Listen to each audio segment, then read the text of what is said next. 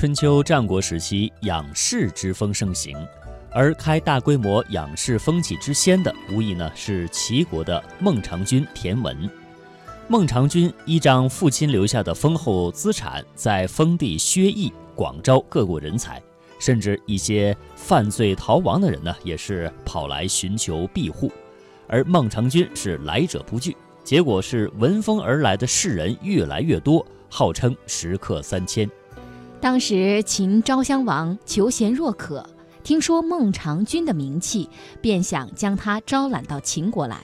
而孟尝君听说有官做，竟然心动了。门客们怎么劝也不听。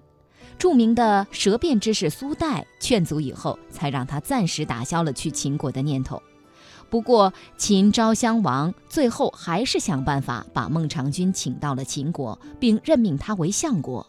此举遭到秦国大臣的反对，他们认为孟尝君是齐国人，肯定会先秦而后先齐而后秦。秦昭襄王不得已罢免了孟尝君，并将其软禁起来。孟尝君托人找到秦昭襄王宠爱的妃子，希望他去说服秦昭襄王放自己回齐国。这个妃子听说孟尝君有一件价值千金的胡白球，就提出呢以这件胡白球作为交换。偏偏孟尝君到秦国的时候，已经把这件胡白球献给了秦昭襄王。这时，一个门客就自告奋勇替君解难，学狗打洞钻进了秦昭襄王藏宝物的仓库，偷出了这件胡白球。最终呢，秦昭襄王听从了妃子的劝说，同意放孟尝君回国。孟尝君被释放以后，担心秦昭襄王反悔，便隐姓埋名，日夜兼程出关。赶到函谷关时，已经半夜了。根据当时出关的规定，只有鸡叫了才能开门放人进出关口。这时，孟尝君的一个门客便学鸡叫，引得附近的鸡都跟着叫了起来。把守关口的官吏听到鸡叫，便打开了关门。孟尝君等人趁机一涌而出。等到追兵赶来时，孟尝君一行早已远去。这个鸡鸣狗盗的故事，形象地展示了孟尝君养士的特点。其实，在他的众多的门客当中，还有不少呢见利忘义、心狠手辣之徒。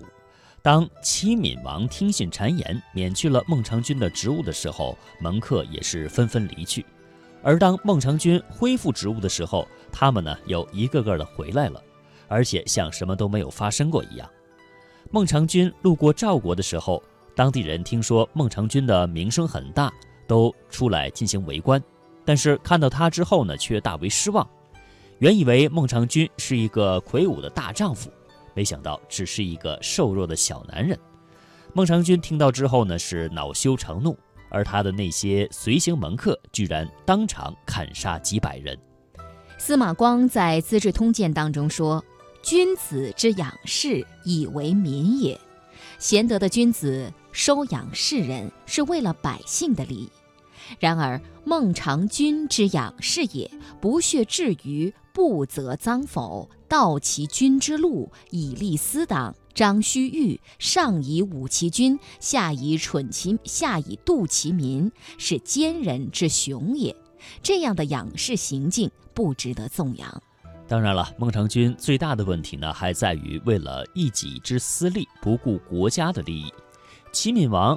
任用秦国逃亡将领吕礼作为相国，孟尝君为了达到排挤吕礼的目的，竟然写信给秦国的相国魏然，要他率军攻打齐国。孟尝君做的最为出格的一件事，是在齐国面临生死存亡时，扮演了一个非常不光彩的角色。公元前二百八十六年，齐闵王出兵灭掉宋国之后，南侵楚国，西侵三晋。甚至想灭到周灭掉周天子，取而代之。燕昭王则抓住这个机会，命乐毅为统帅，联合秦、魏、韩、赵等国一同进攻齐国，攻占齐国七十余城，甚至占领了齐国的都城临淄。齐闵王出国逃亡，将楚将所杀。这个时候，孟尝君在哪里呢？原来啊，这齐闵王灭了宋之后呢，打算除掉孟尝君，孟尝君就跑到了魏国。被魏昭王任命为相国。燕国进攻齐国的时候，他奉命联合秦、赵等国同燕国一同讨伐齐国。也就是说，齐国差一点被灭亡，其实呢有孟尝君的所谓的功劳。孟尝君重视人才，不拘一格，本是无可厚非的。但是作为一个大臣，为什么选人才？其就是为什么选人才啊？其实呢是更为重要的。所以就有人评价啊，总的来看，选拔和重用人才应该以国家的利益为重，而不是沽名钓誉，更不能够以个人的私利来践踏国家的利益。